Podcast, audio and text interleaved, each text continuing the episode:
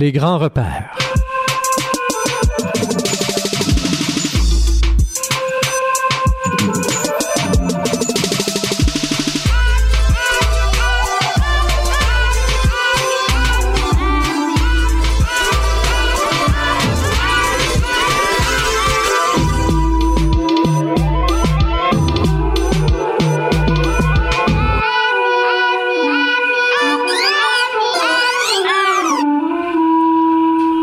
Bonsoir tout le monde, Rémi Perra avec vous pour une autre édition de l'émission Les Grands Repères, avec cette fois-ci dans les mains un livre tout à fait spécial parce qu'il n'y a pas seulement un auteur à ce livre-là, ils, sont une pléiade et ils sont une pléiade en fait de grands noms de l'histoire récente de l'humanité. J'ai un livre dans les mains qui s'intitule Préceptes de paix, espoir, tolérance, amour, non-violence, responsabilité des prix Nobel. Alors, parmi tous ceux qui, qui ont reçu euh, le prix Nobel de la paix, euh, Bernard Baudouin a fait tout un travail. C'est préfacé par Elie Wiesel qui a lui-même remporté un prix Nobel. Et euh, donc, en allant chercher des extraits, des fois des très courts extraits en fait de discours sur la paix, tenus par ceux qui avaient remporté ce prix Nobel de la paix, eh bien, euh, on n'en arrive qu'à approfondir ce concept même de la paix et à, peut-être se donner le petit coup de pied dans le derrière pour devenir vraiment soi-même quelqu'un qui va travailler à construire un monde de paix et qui n'en rêve pas d'une certaine manière. Hein. Oui, il y a des gens qui aiment bien ça, mettre le trouble partout, mais euh, en général, ce que ces personnes-là veulent, c'est de l'attention. Bon, quand c'est un jeune qui déconne, c'est pas trop pire. Euh, plus ça vieillit, plus c'est pire. Et puis quand ça devient trop vieux, puis que ça n'a pas eu d'attention à ces jeunes, ben ça peut dérailler solide, mais à la base, Évidemment, je pense que euh, même un jeune qui est, très perturbé à l'intérieur, ce qu'il cherche, ben, c'est une façon de se pacifier, une façon de se défouler, une façon hein, d'exprimer ses frustrations, sa colère ou quoi que ce soit, son, sens de l'injustice souvent même, hein, parce que ça part de là. Voyons voir une première petite parole qui nous vient d'Elie Wiesel. Elie Wiesel, qui est-il? On a de courtes biographies euh, de tous ceux qui ont gagné le prix Nobel et qui sont cités dans ce livre. Donc, à chaque fois, je vais à tout le moins vous les situer parce que moi-même, je dois vous dire, là, je connaissais pas euh, la moitié des personnages dont je vais vous parler ce soir. Juste le petit résumé qui est là va euh, personnellement m'en apprendre et peut-être vous en apprendre à vous aussi sur l'un ou l'autre des prix Nobel en question. Alors, Elie Wiesel, lui, il a gagné le prix Nobel en 1986 c'est un universitaire et écrivain américain d'expression française, principal instigateur en 1988 avec le président François Mitterrand d'une conférence regroupant 76 lauréats du prix Nobel, désormais renouvelée tous les deux ans, dont la mission est de réfléchir sur l'avenir de l'humanité. Alors voici ce que Elie Wiesel avait fait et voici ce qu'il dit en introduction hein, euh, de ce livre-là.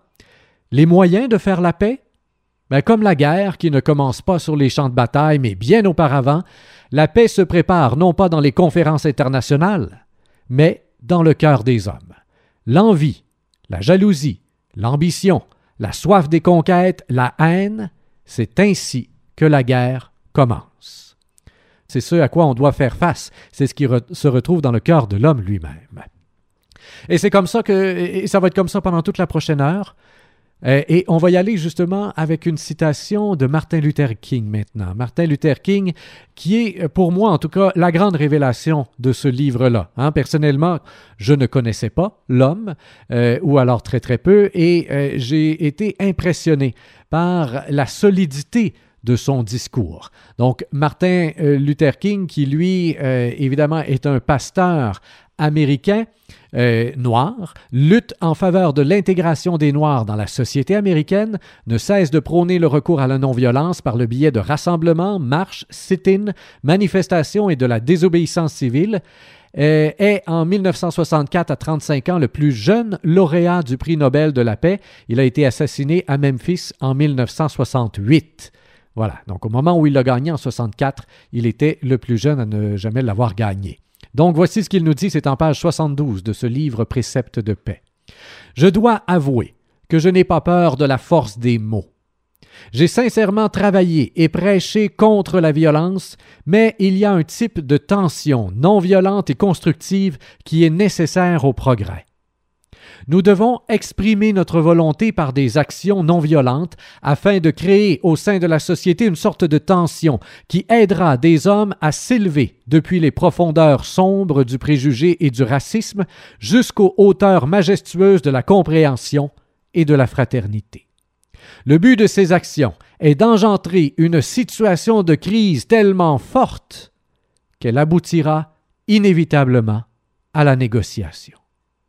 On reconnaît là euh, aussi hein, les actes de Gandhi. est ce que Gandhi disait euh, lui-même, prix Nobel de la paix, euh, en fait, si je me souviens bien avoir lu là, au tout début, je ne suis pas sûr qu'on lui a donné le prix Nobel de la paix à Gandhi, ou alors il y a une année peut-être où on n'y a pas donné, justement, l'année où il a, été assassiné. Et comme le prix Nobel en question n'est jamais donné à titre posthume, ben, cette année-là, on n'en a pas donné, parce que c'est à lui qu'on voulait le donner. Hein, vous voyez comment on a quand même réussi à lui rendre hommage. Mais c'est très exactement, hein, dans, les paroles de Martin Luther King, on reconnaît euh, la parole qui est en action. Et j'aime ce qu'il dit au, début. Hein. je n'ai pas peur de la force des mots. Oui, oui, ça en prend parfois des discours qui vont galvaniser finalement les gens et qui vont faire du bien. Parce que si ça se passe pas, la paix euh, sur les tribunes, comme nous le disait euh, Elie Wiesel au cours des grands rassemblements ou quoi que ce soit, mais en même temps, ces discours-là, ils sont nécessaires, sont nécessaires pour semer quelque chose. Évidemment, après, il faut s'arranger pour que ça pousse. Et c'est ce que vient nous dire euh, c'est ce que vient de nous dire Martin Luther King. Comment s'y prendre? Eh bien, la désobéissance civile, les actes non violents, euh, mais qui provoquent une certaine tension tout de même, hein, qui, elle, est absolument nécessaire euh, pour pouvoir aller de l'avant et construire une véritable paix. Hein. Ensuite de ça, on continue. cette fois-ci, citation de Ralph Bunch. Alors, on parle ici d'un universitaire et diplomate américain. Encore une fois, c'est le premier noir américain à obtenir le prix Nobel de la paix. Ça a été fait en 1950. Il est entré au service de l'ONU en 1946.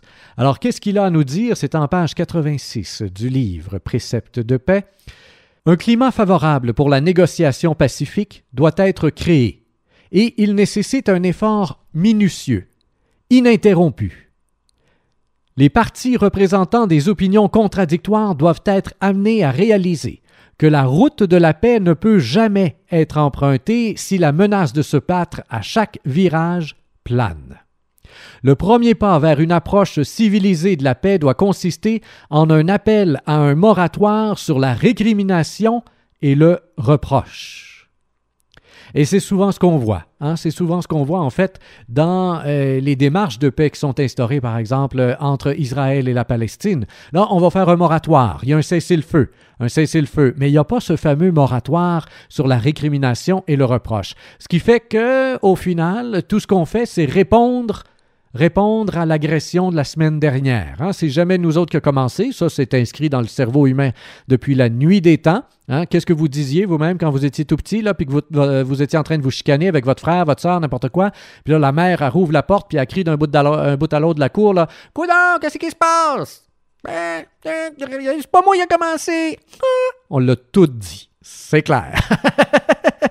Donc, hein, c'est parfaitement ancré dans l'être humain cette façon de vouloir toujours se, se, déresponsabiliser et de vouloir mettre la culpabilité sur l'autre et de simplement dire ben, je ne fais que répondre à l'agression. Et là, ben, on est dans la récrimination et le reproche. Et ce que vient de nous dire Ralph Bunch, ça a l'air d'une simplicité déconcertante, mais si on n'a pas ça à la base, la paix, on ne peut pas la construire. Alors lui le met vraiment là, euh, comme un euh, quelque chose qu'il faut un incontournable. Hein? Le premier pas à faire, c'est celui-là. Et s'il n'y a pas ça, on n'aboutira à nulle part. On a aussi Gorbatchev. Gorbatchev, ici en page 82, 83, c'est un homme politique soviétique, secrétaire général du Parti communiste de l'Union soviétique de 85 à 91. Sa politique de perestroïka, de restructuration et de glasnost, transparence, provoque finalement en 1991 l'effondrement de l'URSS, lance par la suite d'importantes initiatives de désarmement et se révèle un fervent défenseur de la coopération internationale. Voyons voir ce qu'il a à nous dire en page 82-83. Personnellement, j'ai été surpris de voir Mikhail Gorbatchev nous citer Kant Hein? On parle quand même d'un philosophe, là. donc d'un ministre, euh, du secrétaire général euh, du Parti communiste qui euh, commence en nous citant ici Emmanuel Kant, qui a prophétisé que l'humanité serait un jour placée face à un dilemme. Ou bien se réaliser dans une véritable union des nations, ou bien périr dans une guerre d'annihilation aboutissant à l'extinction de la race humaine. À présent, alors que nous passons du deuxième au troisième millénaire, l'horloge a sonné le moment de vérité. À cet égard, l'année 1990 représente un tournant. La chute du mur de Berlin hein, en 1990. Elle marque la fin de la division artificielle de l'Europe. Si nous la prenions comme point de départ, c'est une, une occasion unique pour la paix de s'affirmer face à la guerre et à l'aliénation.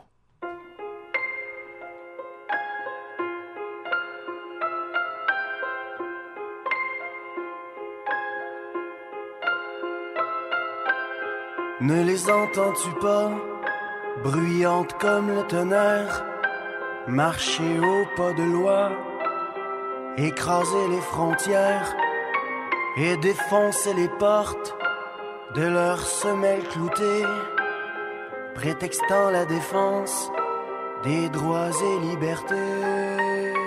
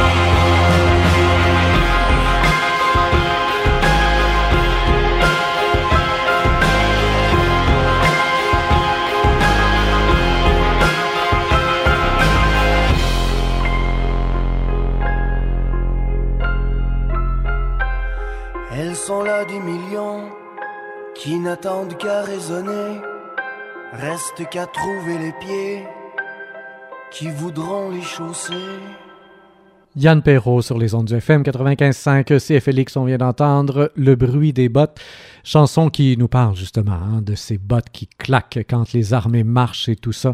très belle chanson qui m'a bouleversé la première fois où je l'ai entendue.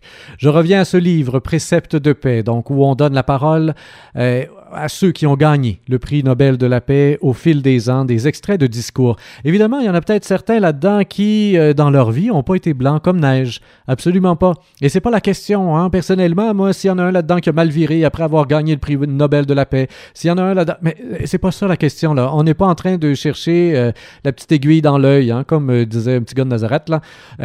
c'est ça. Non, là, là, ce qu'on veut là, c'est se nourrir soi-même, se motiver soi-même finalement à pouvoir construire ce monde-là et de voir comment, comment est-ce qu'on peut euh, y mettre notre propre petite brique hein, pour construire un monde où la paix a un peu plus de place, une paix véritable. Donc, on y va, on continue en lecture, encore une fois avec un petit extrait de Martin Luther King. Nous ne construisons pas un monde pacifique en suivant un chemin négatif. Il ne suffit pas de dire Nous ne devons pas faire la guerre. Il faut aimer la paix, se sacrifier pour elle. Nous ne devons pas nous concentrer uniquement sur la négation de la guerre, mais sur l'affirmation positive de la paix. Je sais pas, mais moi, personnellement, ça, me remue. Il y a quelque chose en dedans, là. Hein. C'est la première fois que je me sens vraiment, personnellement, interpellé quand je lis ça et que ça répond à un désir, finalement, de vivre en paix, dans un monde de paix, etc. Et puis là, on me dit, ben, il faut se sacrifier pour elle. Hein? Il, faut y mettre du sien, là, un peu plus que de juste euh, dire aux voisins d'éteindre le tondeuse le samedi matin. Ah non, non, non, ça a l'air que ça passe pas nécessairement par là. On continue en lecture avec Albert Schweitzer, que je ne connaissais pas personnellement. Et euh, voici donc euh, qui est cet homme qui a gagné le prix Nobel de la paix en 1952. On n'est pas loin, évidemment, après la Deuxième Guerre mondiale. Hein. Médecin, théologien protestant, musicologue et missionnaire français. Fonde en 1913 un hôpital à Lambaréné, en Afrique équatoriale française, au Gabon aujourd'hui. Après la Première Guerre mondiale, se partage entre euh, Lambaréné et l'Europe, où il donne des récitals d'orgue et de nombreuses conférences sur l'humanisme. Voici ce que euh, cet homme, Albert Schweitzer, a à nous dire. C'est en page 99 de ce livre Préceptes de paix. Nous sommes tous coupables d'inhumanité. On se pense toujours un peu meilleur que les autres, là. Non, non. Nous sommes tous coupables d'inhumanité. Pourquoi? Pourquoi on est tous coupables? Ben, à, cause de ce qu'on achète, à cause de notre façon de vivre, à cause de, toutes ces fois où on est indifférent, où on cautionne, où on n'intervient pas, où on ne fait pas l'effort, où on ne se sacrifie pas, justement, hein, où notre petit confort personnel passe par-dessus euh, les inégalités flagrantes qui euh, sont là dans le monde. Et après ça, qu'est-ce qu'on peut faire pour ça? Ben, on en reparlera à la fin de l'émission. Nous sommes tous coupables d'inhumanité. L'horreur de cette révélation devrait nous sortir de notre léthargie, afin que nous puissions orienter nos espoirs et nos actes vers la venue d'une ère dans laquelle la guerre n'aura plus aucune place. Cet espoir et cette volonté devront avoir comme, comme objectif d'atteindre, par un changement de l'esprit, cette raison supérieure qui nous dissuadera d'employer improprement le pouvoir étant à notre disposition. Je viens d'en parler aujourd'hui même avec mon fils, justement. Hein. J'ai le fils aîné, Lorenzo, j'ai la petite sœur Solène. C'est pas grand-chose. Euh, Solène a une bande dessinée dans les mains, Lorenzo vient s'asseoir à côté d'elle et lui arrache des mains. Ben, c'est ça, mon grand. Là, toi, tu es plus fort qu'elle, tu es plus grand qu'elle. Et quand on a un certain pouvoir dans les mains, quand on a une certaine force dans les mains, ben, ça ne veut pas dire qu'il faut s'en servir pour euh, écraser l'autre. Au contraire, on peut s'en servir pour soulever l'autre. Hein. Et voilà, hein, c'est comme ça. Et dès le plus jeune âge, ben, j'essaie déjà, oui, de, euh, de lui montrer qu'il y a d'autres façons hein, de vivre qu'en écrasant, parce que là, soudainement, on est le plus fort. Hein, parce que, évidemment, c'est pas trop long qu'on rencontre quelqu'un qui est plus fort que nous aussi. Alors, on voit qu'on a intérêt à, à, mettre en place, de toute façon, un monde dans lequel ce ne sera pas nécessairement la loi du plus fort, euh, qui va servir à écraser les autres. Peut-être une loi du plus fort qui sert à soulever les autres. Ah ben ça, ça peut devenir intéressant. Toujours Albert Schweitzer, un petit peu plus loin, en page 103, voici ce qu'il nous dit. Je voudrais travailler à rendre les hommes plus profonds, en les amenant à penser sur eux-mêmes. Je suis en désaccord avec l'esprit de ce temps parce qu'il est plein de mépris pour la pensée. Les collectivités organisées, politiques, sociales et religieuses s'efforcent d'amener l'individu à ne pas forger lui-même ses convictions, mais à s'assimiler seulement celles qu'elles tiennent toutes prêtes pour lui. L'homme qui pense par lui-même et qui, en même temps, est libre sur le plan spirituel, leur est un être incommode et mystérieux. Il n'offre pas la garantie qu'il se fondera à leur gré dans l'organisation. Ah, et ça, oui, ça peut donner une espèce de paix. Hein? Quand tout le monde se fond dans l'organisation, quand tout le monde est pareil, quand tout le monde est d'accord, quand tout le monde est... Eh ben voilà. Mais là, on n'a pas la paix, en fait. On a la soumission.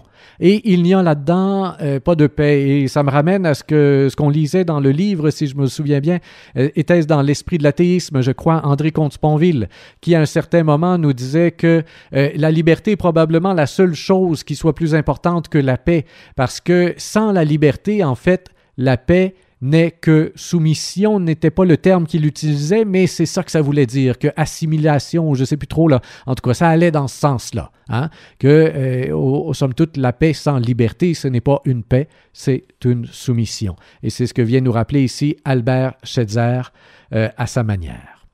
Un peu plus loin dans le livre, page 111-112, on a M. Shane ou Sean McBride. Alors, qui est-il, Sean McBride? Commençons par euh, le contextualiser. Sean McBride a gagné le prix Nobel de la paix en 1974. Journaliste, avocat et homme politique irlandais. Adhère à l'IRA, Armée républicaine irlandaise jusqu'en 1937, fondateur du Parti républicain irlandais après la Seconde Guerre mondiale, artisan éminent de la mise en œuvre de la Convention européenne des droits de l'homme élaborée par le Conseil de l'Europe, très présent dans plusieurs organisations internationales, Amnesty International, Comité international des juristes, Bureau international de la paix vice-secrétaire général de l'ONU en 73 entre 73 et 77, un des premiers à lancer l'idée d'un haut commissariat de l'ONU pour la protection des droits de la personne. Alors donc quelqu'un qui, lui, avait commencé par prendre les armes avec l'IRA et qui, au final, s'est battu pour la paix de mille et une manières, sauf avec les armes. Voici euh, donc euh, ce qu'il avait à nous dire. Euh, je disais, c'est en page 111-112. Albert Schweitzer, justement, celui dont on vient de parler, Albert Schweitzer voyait juste lorsqu'il soulignait que l'homme avait perdu la capacité de prévoir et de prévenir les conséquences de ses propres actes. Non seulement l'homme a perdu cette capacité, mais il ne se rend pas compte que la connaissance sans sagesse ni idéalisme est dangereuse. Qu'est-ce qu'implique la sagesse? La compréhension que le monde n'a pas été créé par l'homme et que, en altérant la nature et la création, l'homme met en danger la survie humaine. Qu'est-ce qu'implique l'idéalisme? Une croyance éthique et morale dans le devoir d'aider les êtres humains à survivre et à profiter de la bonté naturelle et de la beauté dont la Providence a comblé l'humanité. Que l'homme croit en un Dieu ou en plusieurs, ou qu'il nie toute présence divine, il ne peut pas changer les lois qui dirigent l'univers sans l'endommager. Sean McBride. Hein? Quand même assez intéressant ici. Euh, l'homme a perdu la capacité de prévoir et de prévenir les conséquences de ses propres actes. Ça, c'est Albert Schweitzer qui disait ça. C'est cité par Sean McBride. Je mets un petit bémol là-dessus parce que je suis même pas sûr que l'être humain a déjà eu cette capacité de prévoir et de prévenir les conséquences de ses propres actes. Euh, régulièrement, oui, évidemment, dans le cartésianisme, on essaie hein, de prévoir. En fait, on essaie de prévoir ce qui pourrait aller mal, surtout. Euh, mais à tout bout de champ, on le voit bien dans l'histoire de l'humanité en général. Un, les plus grandes découvertes sont souvent le fruit d'accidents. Donc, on ne pouvait pas avoir prévu. On cherchait quelque chose, puis on a trouvé autre chose. Hein? Ça, c'est pour les plus grandes découvertes. Et ensuite, les plus grandes catastrophes partent souvent aussi effectivement d'un petit jeu de domino hein, sur lequel on a, on a, pop, on a cliqué là-dessus et pop, pop, pop, pop, pop, pop, pop, pop, ça s'est mis à grossir, grossir, grossir, grossir. Ah, on ne pensait pas qu'une telle banalité. Hein, et au final, c'est souvent la goutte qui fait déborder le vase. Chose qu'on ne peut peut-être pas prévoir non plus. Hein? À quel moment le, vide, le vase est-il vraiment complètement plein? Pas facile, pas facile de totalement prévoir la chose. On retourne en musique. Voici pour vous Eleni Mandel, français.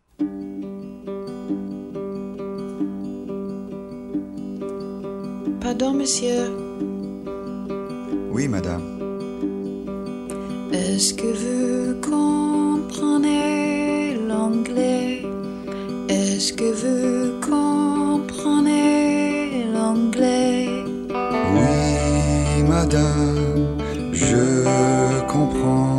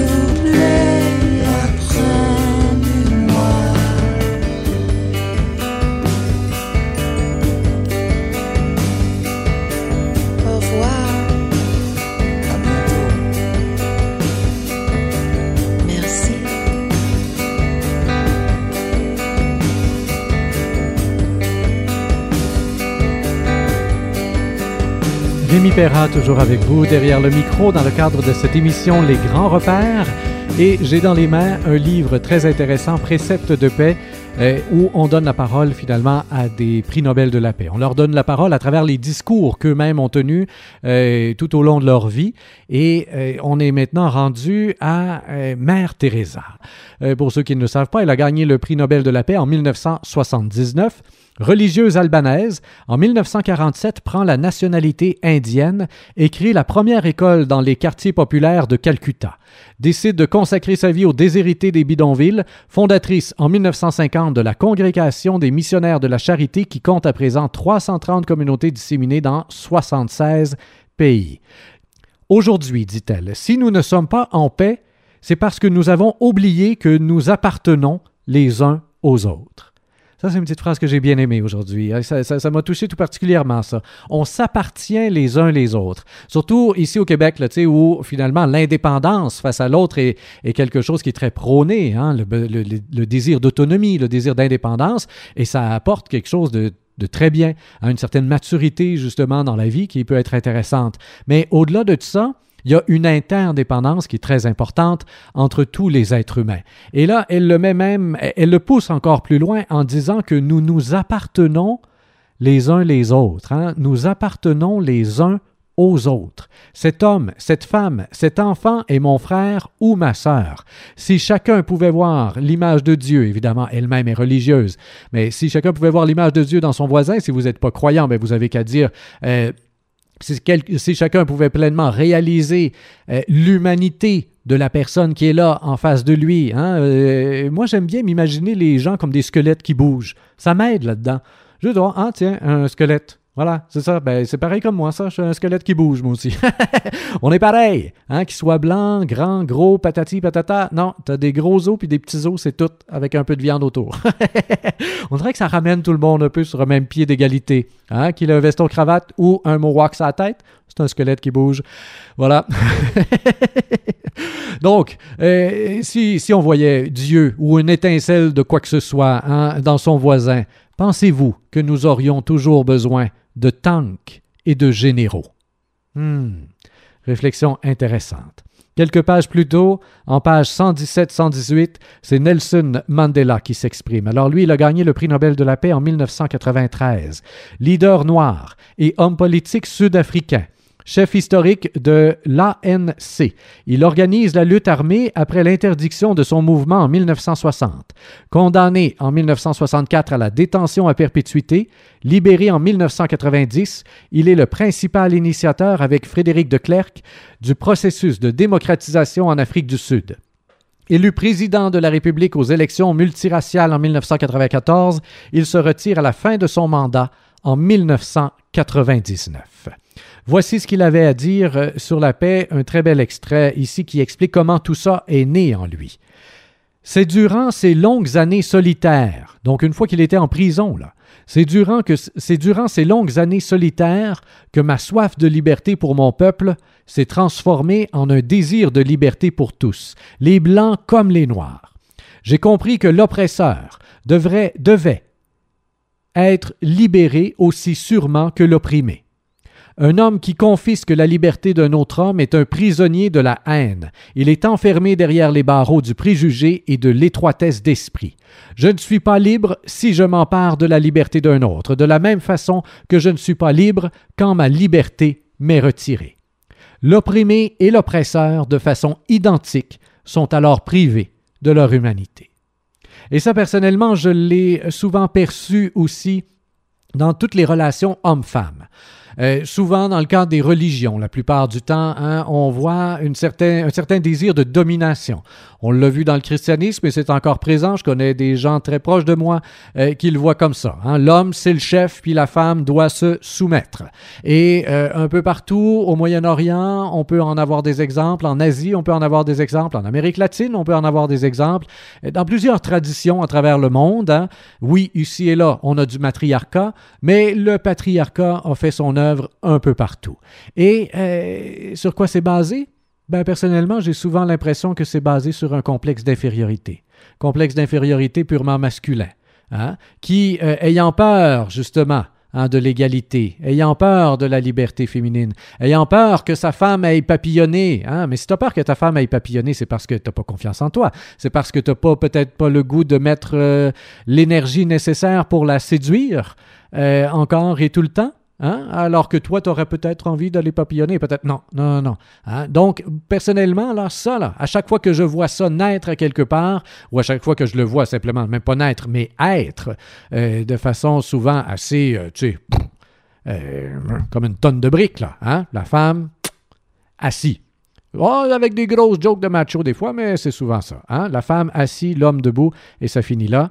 Ben, ce que je vois là-dedans, c'est un complexe d'infériorité, hein? une espèce de peur de s'assumer soi-même, peur de la liberté de l'autre, peur d'avoir à négocier, la peur du compromis, hein? et l'incapacité peut-être du compromis, tout simplement.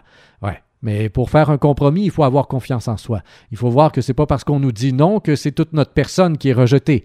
Euh, c'est juste la proposition qu'on a faite. Mais ça prend un certain apprentissage. Et je parle pour moi ici, là, maintenant aussi. hein. je m'inclus là-dedans. Je déteste me faire dire non parce qu'à chaque fois que je me fais di- dire non, j'ai l'impression que euh, c'est toute ma personne qui est rejetée. Hein? Ben ça, c'est le petit enfant à l'intérieur qu'il faut qu'il grandisse. Il faut qu'il grandisse, lui-là, hein? qu'il gagne en maturité. Et, et c'est vrai dans la relation homme-femme et c'est vrai dans la relation entre les peuples, euh, d'oppresseurs opprimés. Mais euh, Nelson Mandela a vu avec une grande justesse que même l'oppresseur a besoin d'être libéré. On continue en page 120, 121 maintenant. Oscar Arias Sanchez. Allons voir tout d'abord en page 148 qui nous parle. Alors, Arias Sanchez, Oscar Arias Sanchez, en fait, qui a gagné le prix Nobel de la paix en 1987, c'est un homme politique costaricain, plusieurs fois ministre dans les années 70 et le président de la République euh, de 86 à 90. Il s'est consacré à la recherche d'un accord de paix en Amérique centrale qui va être signé le 7 août 1987. Alors, qu'a-t-il à nous dire? Après la disparition du conflit Est-Ouest, la fin de la guerre froide, l'échec des expériences marxistes et l'humanisation graduelle du capitalisme, le monde semble proche de l'équilibre tant désiré entre la liberté et la responsabilité. Nous avons lutté pour la liberté et les droits. Il est temps maintenant de favoriser la responsabilité et les obligations humaines. Tiens, je connais un ami, François Fouquet pour ne pas le nommer, qui aimerait bien cette petite phrase. Nous sommes tous responsables des problèmes auxquels l'humanité est confrontée aujourd'hui. La destruction de l'environnement, l'extrême pauvreté et la persistance de conflits armés sur tout le globe. Ces menaces ne sont rien d'autre que les résultats d'actions humaines motivées dans la plupart des cas par l'avidité, l'égoïsme ou tout simplement la pure ignorance. Quelles que soient ces raisons, il est clair désormais que l'humanité ne peut plus se permettre de supporter de telles tragédie. Oscar Arias Sanchez, c'est lui qui vient de nous parler.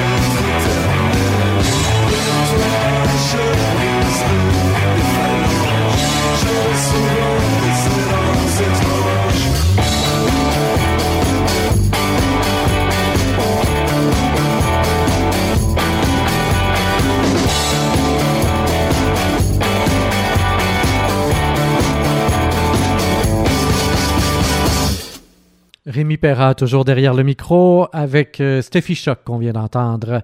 Et dans les mains, le livre Préceptes de paix Ce sont des prix Nobel qui nous parlent depuis le début de l'émission. Et euh, voyons voir, on en est rendu à la page 122-123. Petite citation de Rigoberta Menchú. Pour euh, vous la situer, elle a gagné le prix Nobel de la paix en 1992. Indienne, kitschée, guatémaltèque, malgré son jeune âge, elle devient rapidement la figure emblématique incarnant l'oppression et la discrimination auxquelles sont soumis les Indiens du continent américain depuis la conquête espagnole. Qu'avait-elle à dire sur la paix et sur la construction de la paix? Voici. La paix est une condition essentielle pour la survie de l'humanité. C'est pourquoi il doit y avoir une obligation ferme, renforcée par l'effort et la contribution de chacun, d'élaborer une culture universelle de la paix fondée sur un nouveau code éthique prenant en compte les espoirs et les aspirations de toute l'humanité à l'aube du millénaire. Il n'y a pas de paix sans justice. Il n'y a pas de justice sans équité. Il n'y a pas d'équité sans développement. Il n'y a pas de développement sans démocratie. Il n'y a pas de démocratie sans respect pour l'identité et la dignité de toutes les cultures et de tous les peuples. Rigoberta Menchú. Assez concret, merci. Hein? J'aime bien la petite gradation. Là. Il n'y a pas de paix sans justice, pas de justice sans équité, pas d'équité sans développement, pas de développement sans démocratie, pas de démocratie sans respect de l'identité et de la dignité de toutes les cultures et de tous les peuples. On va maintenant aller écouter Tenzin Gyatso. Gyatso. Tenzin Gyatso. En page 160, on retrouve sa description. C'est le 14e Dalai Lama. Il a gagné le prix Nobel de la paix en 1989. Ordonné 14e Dalai Lama alors qu'il n'a que 5 ans à Lhasa en 1940, devient chef d'État et du gouvernement tibétain à l'âge de 15 ans en 1950. Suite à l'invasion chinoise, est obligé de fuir en Inde en 59 où il établit le gouvernement tibétain en exil. Ne cesse dès lors, en réponse au génocide infligé au peuple tibétain, de proposer un Tibet démocratique et autonome au sein d'une union avec la Chine. Voici euh, ce qu'il avait à nous dire. La responsabilité ne concerne pas seulement les leaders de nos pays. Elle doit être le fait de chacun de nous. La paix, par exemple, est en chacun de nous. Quand nous avons la paix intérieure, nous pouvons être en paix avec ceux qui nous entourent. Quand notre communauté est en paix, elle peut la partager avec les communautés voisines. Quand nous ressentons de l'amour et de la bonté pour les autres, cela ne conduit pas seulement les autres à sentir qu'on les aime et les estime, cela nous aide aussi à développer le bonheur intérieur et la paix. Donc, euh, une certaine paix va nous aider à avoir un regard peut-être de compassion ou quelque chose hein, comme ça, donc un regard d'amour et de bonté pour les autres. Et ce regard-là va nourrir la paix intérieure lui-même. Alors là, on rentre dans un cercle vertueux hein, qui est euh, on ne peut plus intéressant, évidemment. Autre extrait que j'avais bien aimé en page 127, la paix intérieure est, est essentielle pour réaliser la paix dans le monde. Comment la cultiver? Dans un premier temps, en comprenant clairement que toute l'humanité est une et indivisible, que tous nous appartenons à la même famille. Tous ces conflits entre les pays ne sont que des querelles de famille et ne devraient pas dépasser certaines limites. C'est intéressant parce qu'il ne dit pas qu'il faut les abolir. On le sait tous. Hein? On a tous une famille, à quelque part, avec laquelle on s'entend bien et avec laquelle, laquelle, des fois, on se chicane. Mais mais ces chicanes de famille-là ne devraient pas dépasser certaines limites. Et justement, le sang qui nous unit, hein, souvent va faire en sorte qu'au bout de quelques années, voire des fois, oui, plusieurs années, mais il y a moyen de régler ça, des chicanes. Hein, il y a moyen de se pardonner, il y a moyen des fois de, de ne plus se voir pendant un certain temps, la question de se reconstruire et ensuite pouvoir se retrouver une fois qu'on est bien solide, hein, une fois que les blessures ont guéri, si, euh, si possibilité il y a, donc de pouvoir se retrouver et de par la suite faire la paix. Hein. Et moi qui célèbre des funérailles, on a de temps à autre comme ça certains témoignages. Hein. Des fois, c'est là que ça se passe. Et des fois, ça se passe après la mort de quelqu'un. Parce que c'est pas nécessairement sur le lit de mort. On a tous cette belle image, une fois sur le lit de mort, ah, ils se sont tout dit. Hum, des fois, ça n'arrive pas. Mais ça ne veut pas dire que ça s'arrête là quand même. Celui qui reste, celui qui reste peut encore, lui, cheminer, et s'il est bien accompagné, même si l'autre est parti, le pardon est encore possible. Et donc, il peut se reconstruire une paix intérieure. Hein? Ça, c'est assurément euh, quelque chose que je peux souhaiter à tous ceux qui n'ont pas eu le temps de faire la paix avec ceux qui sont déjà partis. On a des fois un peu l'impression que c'est trop tard. C'est absolument pas vrai. En page 131, on a Linus Karl Pauling. C'est en 1962 qu'il a gagné le prix Nobel de la paix. C'est un chimiste américain, seul prix Nobel de la paix à avoir obtenu deux prix Nobel, chimie en 1954 et donc le prix Nobel de la paix en 62. En 1955, il est l'un des dix signataires du manifeste Russell-Einstein en faveur du désarmement nucléaire, rédige en 1958 un appel contre les tests nucléaires qui sera signé par plus de 11 000 scientifiques de 49 pays. Le monde a commencé sa métamorphose, dit-il. Il va passer de la période primitive de son histoire, quand les différends entre nations se réglaient par la guerre, à sa période de maturité, dans laquelle la guerre sera supprimée et la loi du monde prendra sa place. La première grande étape a eu lieu seulement il y a quelques mois, la mise au point par les gouvernements des États-Unis, de la Grande-Bretagne et de l'Union soviétique, après des années de discussions et de négociations, d'un traité interdisant l'essai d'armes nucléaires à la surface de la Terre, dans les océans et dans l'espace, et la ratification puis la signature de ce traité par la quasi-totalité des nations du monde. Évidemment, aujourd'hui, Hein, plusieurs années plus tard, une cinquantaine d'années plus tard, on sait que Linus Karl Pauling n'avait pas raison c'est pas une raison pour regarder de haut ce qu'il vient de dire là, parce que le travail qu'il a, lui, accompli et que plusieurs ont accompli a été colossal. On sait qu'il y a encore des tests nucléaires qui ont été faits, même par des pays qui ont ratifié la chose. Mais imaginez, est-ce qu'on peut simplement imaginer ce qu'aurait été le monde si cet accord-là n'avait même jamais existé, si des gens ne s'étaient pas battus pour que le fait de faire un essai nucléaire aujourd'hui soit condamnable, hein, soit regardé de haut, ça a assurément, assurément contribué à ralentir cette montée et cette tension tout à fait réelle, cette menace d'une guerre nucléaire euh, qui, somme toute, a pratiquement disparu. Là. Oui, aujourd'hui, il reste encore assez d'armes nucléaires pour faire sauter toute la planète. On le sait. Mais, mais, mais, justement, la tension, il y a une partie de la tension qui a été dégonflée. Hein. La balloune, elle a été sur le bord d'exploser et il y a une partie de la balloune qui a été dégonflée grâce aux efforts de ceux qui ont fait tant et tant de sacrifices pour qu'un tel accord soit signé. Personnellement, je leur lève mon chapeau. Normand Angel maintenant. Allons voir, page 147 tout d'abord. Qui est-il et pourquoi a-t-il gagné ce prix en 1933? Journaliste et propagandiste britannique, auteur en 1910 de La Grande Illusion, un ouvrage reposant sur l'idée que la guerre est futile et n'apporte aucun avantage économique aux belligérants, traduit dans une vingtaine de langues. Alors qu'a-t-il à nous dire lui-même sur la paix? Chaque grande nation considère sa défense avant la conservation de la paix. Le fait même que chaque nation entretienne ses forces, s'accroche à sa part de puissance avec une telle ténacité, implique que dans certaines circonstances, elle se battra. Notre problème est donc de réconcilier la paix avec la défense nationale. Page 135-136 maintenant, on a M. John Hume qui nous parle. Allons voir encore une fois tout d'abord qui il est. Il a gagné le prix Nobel de la paix en 1998.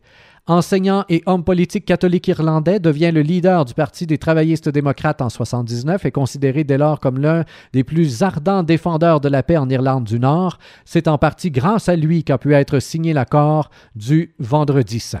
Alors, qu'a-t-il à nous dire très exactement? Euh, John Hume, c'est en page 135-136. Lors de ma première visite à Strasbourg en 79, en tant que membre du Parlement européen, j'ai traversé à pied le pont reliant Strasbourg à Kell. Strasbourg est en France, Kell est en Allemagne. Je me suis arrêté au milieu du pont et j'ai médité. Si j'avais été debout sur ce pont il y a 30 ans, après la fin de la Seconde Guerre mondiale, après 25 millions de personnes, après que 25 millions de personnes eurent trouvé la mort sur notre continent, et si j'avais dit Ah, ne vous inquiétez pas. Dans 30 ans, nous serons tous ensemble au sein d'une nouvelle Europe. Nos conflits et nos guerres seront terminés et nous travaillerons ensemble pour nos intérêts communs. Ben, j'aurais été envoyé chez un psychiatre. Mais c'est arrivé. Et il est maintenant clair que l'Union européenne est le meilleur exemple dans l'histoire du monde d'une résolution de conflit. C'est le devoir de chacun, en particulier de ceux qui vivent dans des zones d'affrontement, d'étudier ce cas et d'appliquer ces principes à leur propre région. Et là, John Hume ne le savait pas au moment où il a dit ça. Mais c'est à l'Europe elle-même qu'il parle aujourd'hui. Assurément. C'est à l'Europe que euh, M. Hume dit ça. Parce que l'Europe est sur le bord de la dislocation, on pourrait le penser. Les Britanniques songent à se retirer. Euh, plusieurs pays voudraient le faire. On chiale contre ci, on chiale contre ça. Euh, il y a une Europe, un gouvernement européen qui, oui, des fois outrepasse. Et c'est extrêmement complexe tout ça. Mais la paix est quelque chose de complexe. Et il faut se souvenir du pourquoi et de la raison d'être, et peut-être retourner à l'essence hein, euh, de cette Europe, euh, tout en ne niant pas la complexité de la chose, bien entendu. Mais euh, effectivement, il s'est créé là un processus de paix qui doit à chaque génération être renouvelé. C'est ça, hein? il n'y a jamais de baguette magique. Il ne faut jamais arrêter parce que à chaque génération, il faut recommencer à zéro avec la moindre des petites personnes qui vient de naître entre nos bras et qui, à son tour, va connaître des blessures et qui, à son tour, va avoir le goût de se venger et qui, à son tour, devra apprendre à euh, harnacher d'une certaine manière son cerveau reptilien, à développer la compassion, à se rendre compte que ce qu'il n'aime pas, ce qu'il n'aime pas lui-même, euh, ne doit pas être fait aux autres, et patati, et patata, et patati, et patata. Sprint final. Sean McBride, voyons voir en page 136-137 ce qu'il a à nous dire. La paix doit être l'impératif vital de l'humanité. Hein, je pense que là, c'est un ordre. hein. La paix doit être l'impératif vital de l'humanité. De nombreux autres impératifs en découlent, qui seraient plus faciles à mettre en œuvre si ceux qui détiennent l'autorité étaient imprégnés d'une éthique plaçant la paix du monde comme objectif premier et s'ils étaient inspirés par un sens moral de la responsabilité sociale. Les impératifs pratiques pour la paix sont nombreux, mais il ne peut y avoir aucun raccourci. Chacun doit être abordé avec la plus grande énergie. Un désarmement complet et général, y compris les armes nucléaires. La glorification de la paix et non de la guerre. La protection efficace des droits de l'homme et des minorités au niveau national et international. Un dispositif automatique et dépolitisé pour le règlement des, querelles internationales et non internationales pouvant mettre en danger la paix ou causer des injustices. Un ordre international qui puisse assurer une distribution juste de tous les produits essentiels une Cour internationale de justice pour remédier aux injustices et éviter les abus de pouvoir, une force internationale de maintien de la paix et une force de police ayant une fonction limitée, un Parlement et un gouvernement mondiaux. C'est ce que lui propose, Sean McBride. Probablement très, très, très à l'affût euh, de, euh, de la dérive en même temps possible, hein, de la dérive totalitaire possible de euh, ce que ça pourrait devenir. hein. Mais ma foi du bon Dieu. Il y a là-dedans. Hein, quand moi je lis euh, la distribution juste et équitable de- de- des biens essentiels, l'eau, la nourriture, ne serait-ce que ça, my goodness gracious, hein, on voit là quelque chose d'essentiel.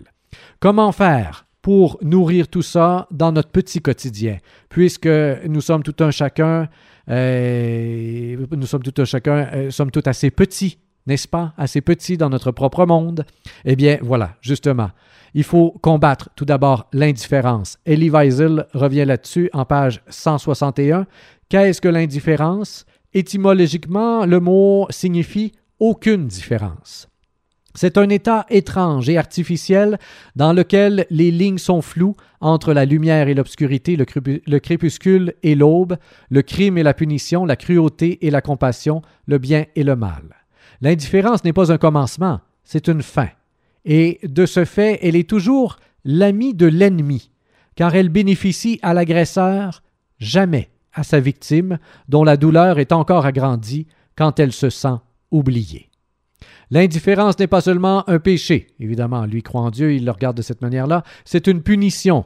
Et c'est l'une des leçons les plus importantes des expérimentations du bien et du mal du siècle dernier. Hein? Et euh, je trouve ça intéressant euh, comme conclusion euh, de vous offrir cette petite pensée de Mère Teresa. La paix et la guerre commencent à la maison. Si nous voulons maintenir vraiment la paix dans le monde, si nous voulons vraiment la paix dans le monde, commençons par nous aimer dans nos propres familles. Si nous voulons propager la joie, il faut que chaque famille connaisse la joie. Bonne chance. Bonne chance à vous, bonne chance à tous. Mettez-le en pratique et construisons-le ensemble. Rémi Perra était derrière le micro dans les mains Préceptes de paix. Avec une autre émission des Grands Repères, je vous retrouve la semaine prochaine.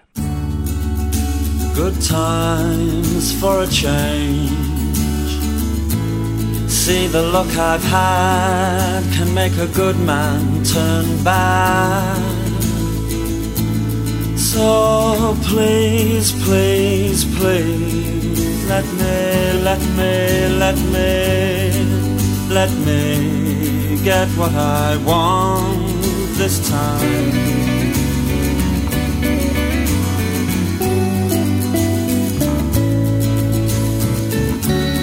Haven't had a dream in a long time. See, the life I've had can make a good man bad. So, for once in my life, let me get what I want. Lord knows it would be the first time. Lord knows it would be the first time